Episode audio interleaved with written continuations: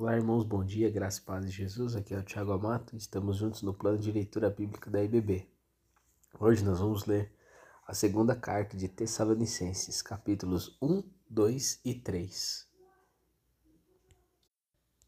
Começando no capítulo 1, Paulo continua a dar graças a Deus por causa dos Tessalonicenses o cumprimento deles, o comportamento deles em meio às lutas e dificuldades continua a estimular e muito as igrejas.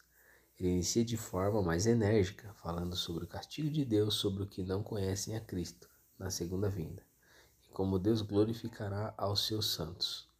Por fim, ele ora a fim de que o propósito de Deus se cumpra, o seu bom propósito na vida de cada um deles, de uma forma gloriosa, e como o bom nome de Jesus será glorificado neles.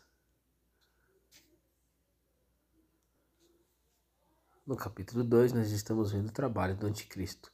Paulo dá maiores detalhes sobre a volta de Jesus e ainda mais específico com relação à manifestação do Anticristo, o filho do pecado.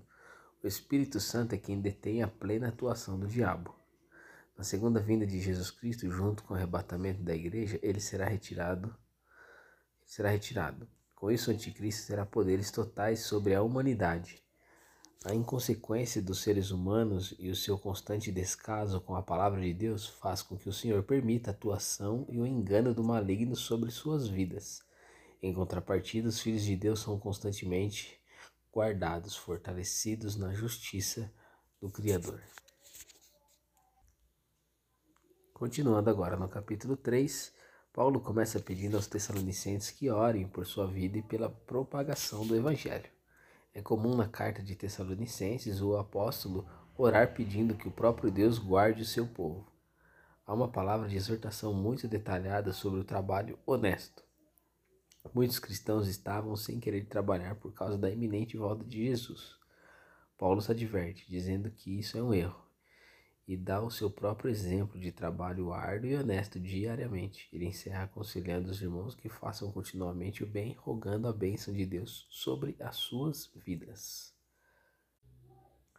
Vamos orar? Pai, em nome de Jesus, somos gratos a Ti, somos gratos pela porção da Sua palavra, por essa carta de 2 Tessalonicenses, que nós possamos aprender com os exemplos aqui que nós lemos hoje, através da Sua palavra, Senhor, possamos colocar em prática nas nossas vidas absorver o conhecimento, estar atento, ó Pai, à volta do anticristo, que nós possamos, ó Pai, ser dignos do nosso trabalho, esperando do Senhor, ó Pai, que o Senhor nos dê o sustento necessário para as nossas vidas, que nós possamos, ó Pai, em nome de Jesus, te glorificar, Pai, com tudo que temos e que somos. É o que eu te peço em nome de Jesus. Amém.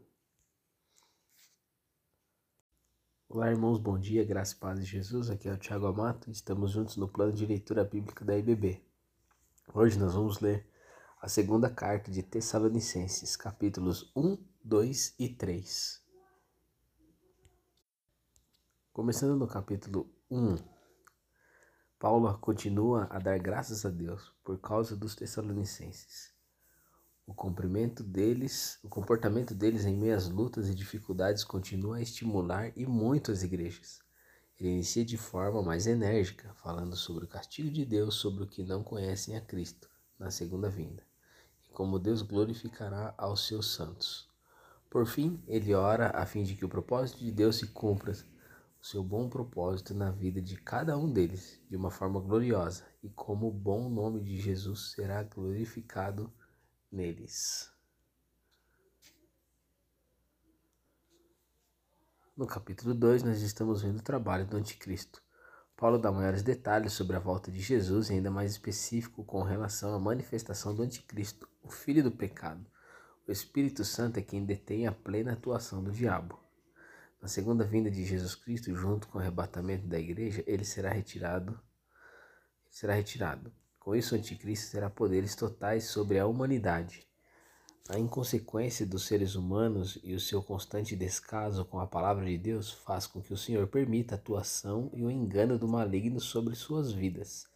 Em contrapartida, os filhos de Deus são constantemente guardados, fortalecidos na justiça do Criador.